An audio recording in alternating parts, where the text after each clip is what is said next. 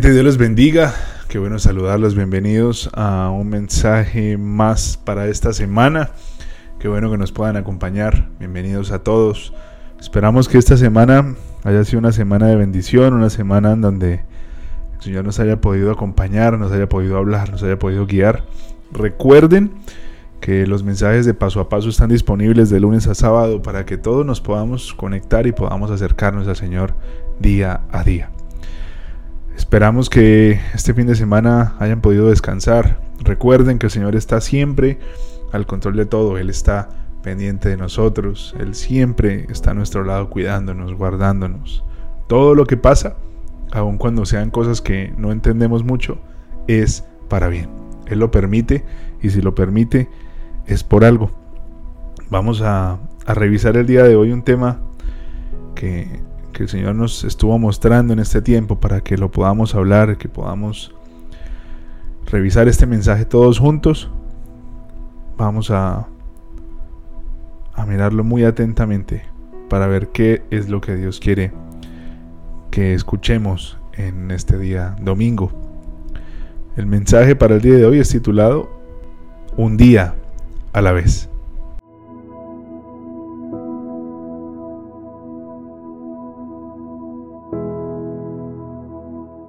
Hace mucho tiempo, un pastor que al que le tengo mucho aprecio me dijo algo.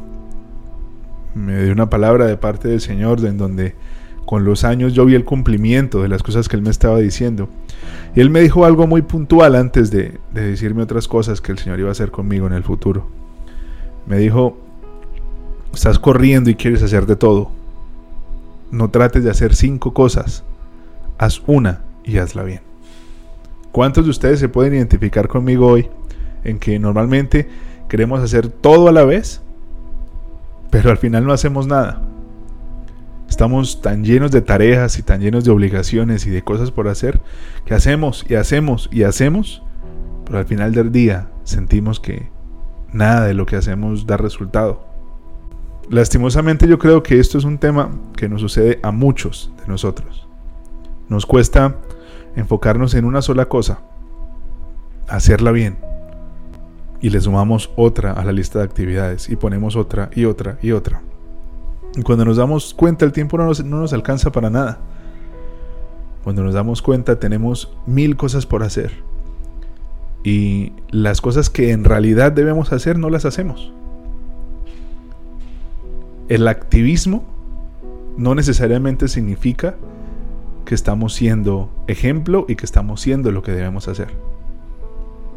El hecho de hacer mil tareas no significa de que estemos haciendo la voluntad de Dios. Dice la palabra en el libro de Eclesiastés, en el capítulo 3, en el versículo 1 en adelante, dice, todo tiene su tiempo y todo lo que se quiere debajo del cielo tiene su hora.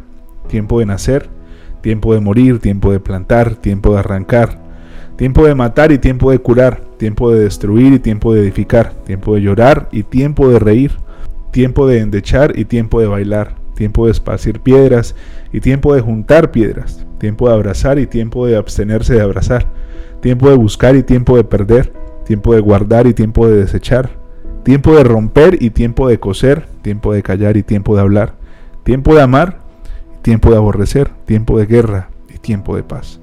Todo tiene su momento, todo tiene su tiempo, todo tiene un momento específico en nuestra vida para que pueda pasar y para que se haga realidad. A veces nos cuesta mucho entender lo que Dios nos está pidiendo que hagamos. ¿Por qué no lo entendemos? Porque estamos haciendo tantas cosas que no estamos escuchando lo que Él está diciendo que tenemos que hacer. Vivimos bajo una cultura que nos dice que entre más cosas hagamos, más exitosos somos. Pero el tema de hacer y de hacer y de hacer un montón de cosas no necesariamente significa que estemos cumpliendo la voluntad de Dios. Se nos olvida a veces que la familia es lo más importante después del Señor. ¿Cuánto tiempo le dedicamos a la familia? ¿Cuánto tiempo le dedicamos a pasar con esas personas que tenemos cerca? ¿Cuánto tiempo empleamos en coger el celular y hacer una llamada a esa persona con la que hace mucho no hablamos? ¿Cuánto tiempo le, invertimos a mandar un mensaje de texto a una persona que que es importante para nosotros y que simplemente por años no hemos hablado por ocupaciones y por cosas que cada uno tiene. Las ocupaciones le quitan el lugar a lo verdaderamente importante. Haz un ejercicio conmigo en esta mañana. ¿Hace cuánto no sientes dirección en tu vida? ¿Hace cuánto no escuchas la voz de Dios? ¿O hace cuánto no sientes en tu corazón que tienes que hacer algo? Todo el tiempo estás tomando decisiones conforme a lo que tu mente te dice. Hay que hacer esto, hay que hacer lo otro. Vamos a hacer esto, vamos a planear esto, vamos a organizar esto. Pensemos en una estrategia para esto. Pensemos en cómo voy a hacer esto. Y todo el tiempo estamos haciendo, haciendo, haciendo y haciendo. Y no hacemos absolutamente nada en realidad porque dice la palabra que si Dios no habita en la casa, en vano trabajan los que la edifican. Si no es el Señor el que está edificando nuestro hogar, nuestra vida, podemos hacer un montón de cosas, pero si no es lo que Él quiere, en vano trabajamos los que estamos edificando. Dice Lucas en el capítulo 14, en el versículo 28. Supongamos que alguno de ustedes quiere construir una torre. ¿Acaso no se sienta primero a calcular el costo para ver si tiene suficiente dinero para terminarla? Todos soñamos con un montón de cosas en esta vida. Y nos sentamos a planear según las estrategias que la cultura nos está entregando. Pero poco nos sentamos a escuchar la voz de Dios y a preguntarle, ¿cómo quieres que pase esto? ¿De qué manera quieres que logremos esto? Abre caminos y muéstranos la dirección, muéstranos tu plan, lo que tú quieres con esto. Es increíble cómo conozco personas que tienen que parar a veces forzadamente de tantas cosas que hacen. Dios permite que se queden sin empleo. Dios permite que les toque quedarse en casa un tiempo. Porque están haciendo tantas cosas y esas cosas que están haciendo no es lo que Él quiere que hagan, que simplemente Él tiene que parar de alguna forma todo este activismo y todo esto que estas personas hacen para que ellos no se salgan de su propósito y porque todavía necesita utilizarlos para cumplir sus planes en la tierra. Si tú sentiste que en algún momento el Señor permitió que todo lo que estabas haciendo parara por un segundo, es porque Él necesita que pienses de nuevo tus prioridades y empieces a escuchar su voz para que camines a su manera. Dice Proverbios en el capítulo 19, en el versículo 21, el corazón humano genera muchos proyectos, pero al final prevalecen los designios del Señor. Podemos planear y crear un montón de cosas, pero si el Señor no está, de nada sirve. Al final prevalecen sus diseños al final prevalece su estrategia. De pronto tú me puedes decir en esta mañana, pues es que yo tengo buenas intenciones y lo que estoy haciendo es porque porque quiero ayudar de una forma u otra y está bien. Pero serías mucho más eficiente si todo lo que haces lo haces escuchando lo que Dios quiere para ti. ¿Cómo sabes qué es lo que Dios quiere para ti? Tienes que tener una persona que te aconseje. Una persona en la que tú veas a Dios reflejado, para que esa persona te pueda aconsejar en momentos en donde tal vez escuchar la voz de Dios no es tan sencillo. ¿De qué otra manera te habla Dios? A través de su palabra. Lo que ahí está escrito es guía para nosotros, es lámpara para nuestros pies. Muestra la luz en el camino.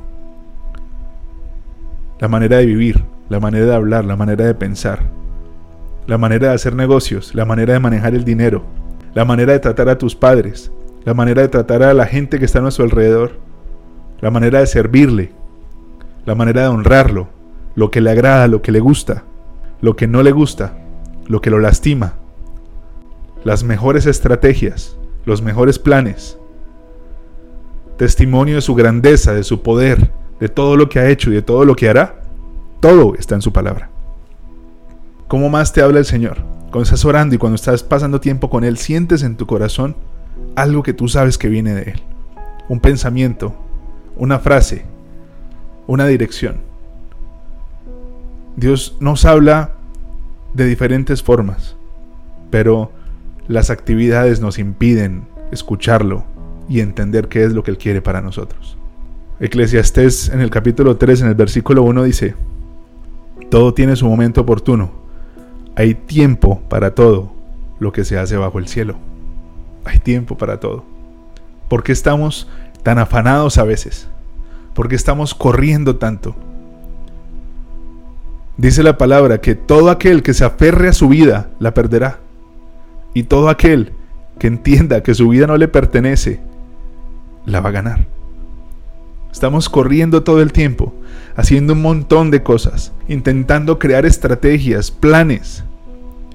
Estamos afanados todo el tiempo con la necesidad de buscar dinero, con ser exitosos, con tener seguidores en las redes sociales, con que la gente vea que hacemos y hacemos y que crean que somos exitosos cuando en realidad eso no sirve.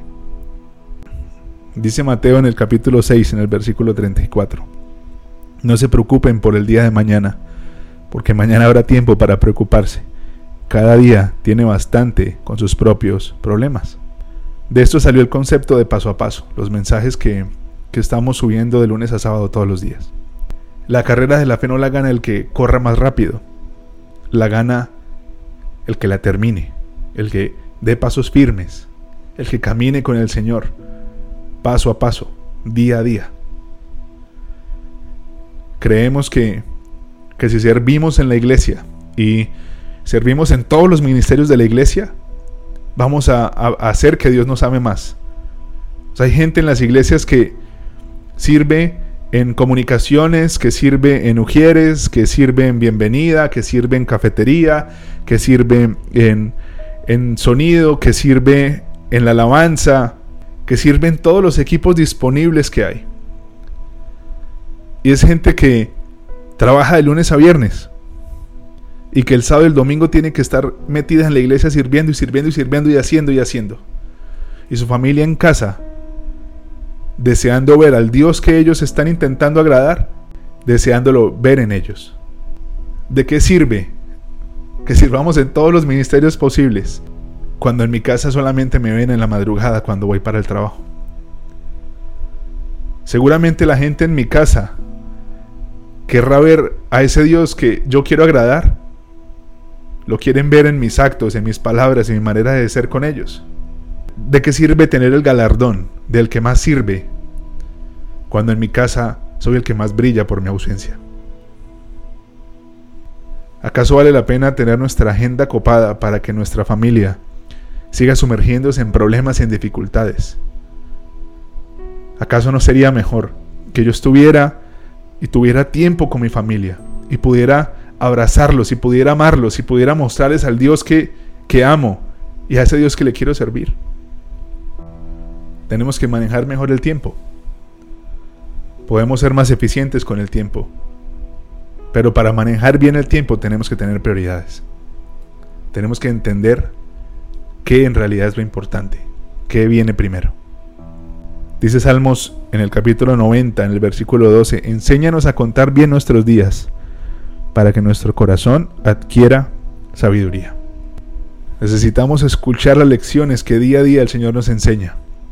Necesitamos ver lo que día a día el Señor nos muestra. Todos los días nos enseña algo. Todos los días nos muestra algo diferente. Todos los días vemos en nosotros cosas que no sabíamos que estaban ahí guardadas. Necesitamos callar todas esas voces que están a nuestro alrededor diciendo, haz esto, haz lo otro, sigue adelante, mira por aquí, mira por allá, invierte en esto, métete aquí, métete allá. Tenemos que parar. Tenemos que prestarle nuestro oído al Señor y escuchar qué es lo que quiere para nosotros. ¿Cuál es el camino? el camino del Señor.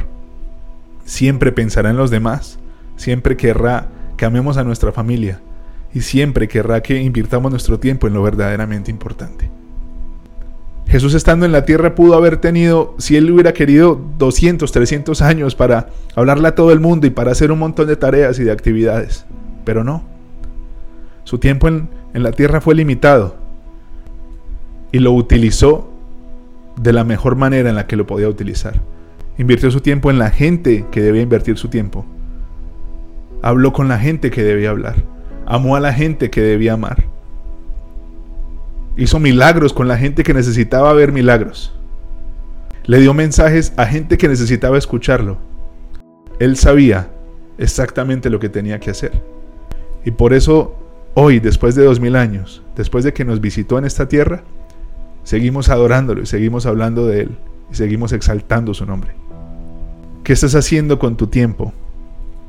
¿Cuántas actividades llenan tu agenda? ¿Paraste un momento?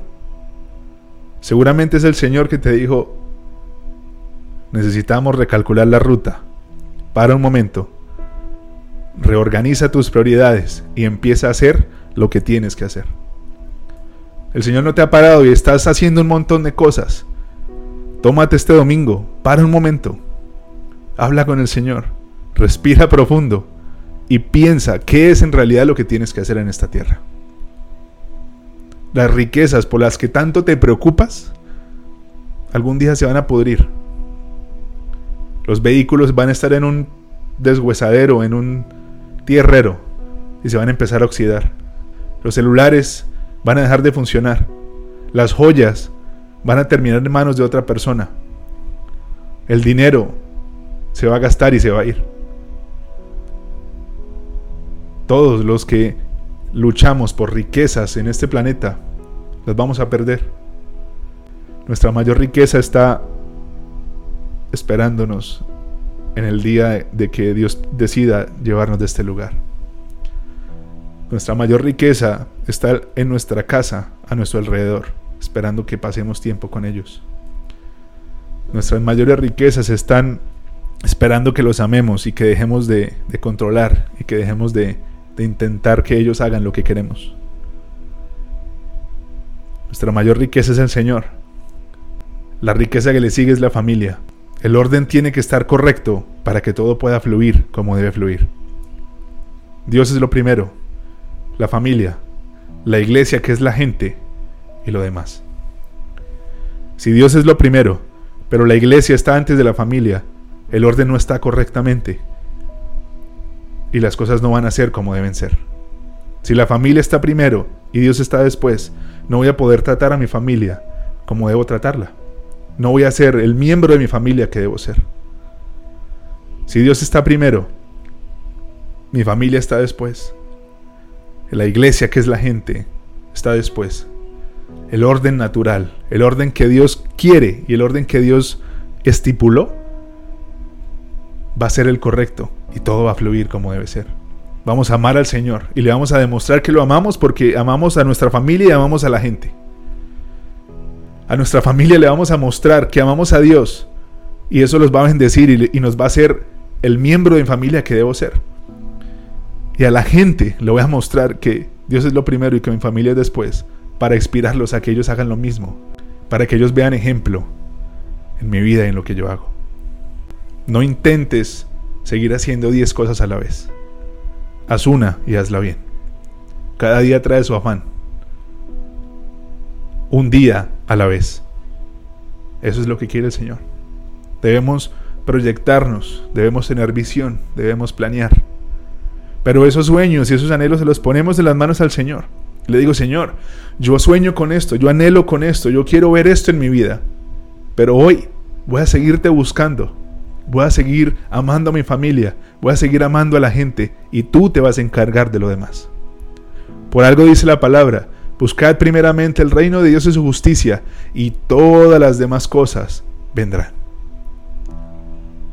No es no soñar, no es no proyectarnos, no es no planear es hacerlo, pero a su manera. Es colocar nuestros sueños en sus manos. Señor, yo tengo este sueño. Si no pasa, entiendo que es porque tú no quieres que pase. Pero si tú quieres que pase, voy a amarte, voy a amar a mi familia, voy a amar a la gente, porque eso me va a preparar para que cuando eso llegue, sea de bendición y no sea para maldición. Deja de correr, deja el afán. Vamos a recalcular la ruta escuchando la voz de Dios y teniendo en clara nuestras prioridades. Vamos a orar. Señor, te damos gracias por hablarnos en este día. Gracias, Señor. Perdona nuestros errores, nuestras equivocaciones, nuestros pecados, Señor. Perdona las cosas que, que no hacemos bien. Ayúdanos en esta mañana, Dios, a, a entender lo que tú estás haciendo y lo que tú estás hablándonos. Ayúdanos a, a entender cuáles son tus prioridades y qué es lo que quieres para nosotros. Ayúdanos a, a parar un momento de hacer todo lo que hacemos, de parar un segundo de tantas cosas que tenemos en nuestra vida y permite que nos enfoquemos en las cosas que en realidad son importantes, Dios. Permite que, que en realidad enfoquemos nuestra atención en nuestro tiempo en las cosas que son tesoros, en lo que está en la eternidad, Señor. Ayúdanos, Padre. Sin ti es imposible. Sin ti no podríamos vivir. No podríamos tener sabiduría para que nuestros días sean lo que deben ser. Ayúdanos, Señor.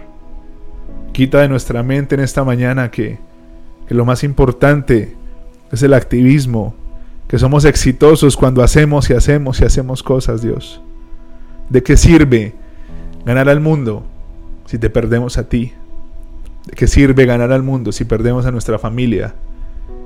¿De qué sirve ganar al mundo si no vivo en comunidad, si no amo a la gente que está a mi alrededor? Ayúdanos, Padre. Ayúdanos a amar, porque día a día nos equivocamos, tratamos mal a las personas, tratamos mal a las personas, decimos cosas que no debemos hacer, decimos cosas que no debemos decir. Ayúdanos, Padre. Limpia nuestro corazón, nuestra mente, nuestros pensamientos. Toma nuestra mano, Señor, y guíanos a donde tú quieres llevarnos. Guíanos, Señor. En el nombre de Jesús oramos. Amén, amén y amén. Familia Be Like Jesus, cuídense mucho, que terminen de disfrutar este día domingo.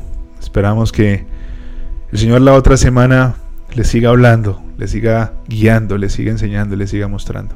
Recuerden que aquí estamos para todo lo que ustedes necesiten. Escríbanos si quiere hablar con alguien, si tiene alguna pregunta, si quiere hablar simplemente con alguien y desahogarse, aquí estamos. Recuerden, mañana lunes empieza la séptima semana de paso a paso, muy pendientes con los mensajes. Los amamos, nos vemos pronto.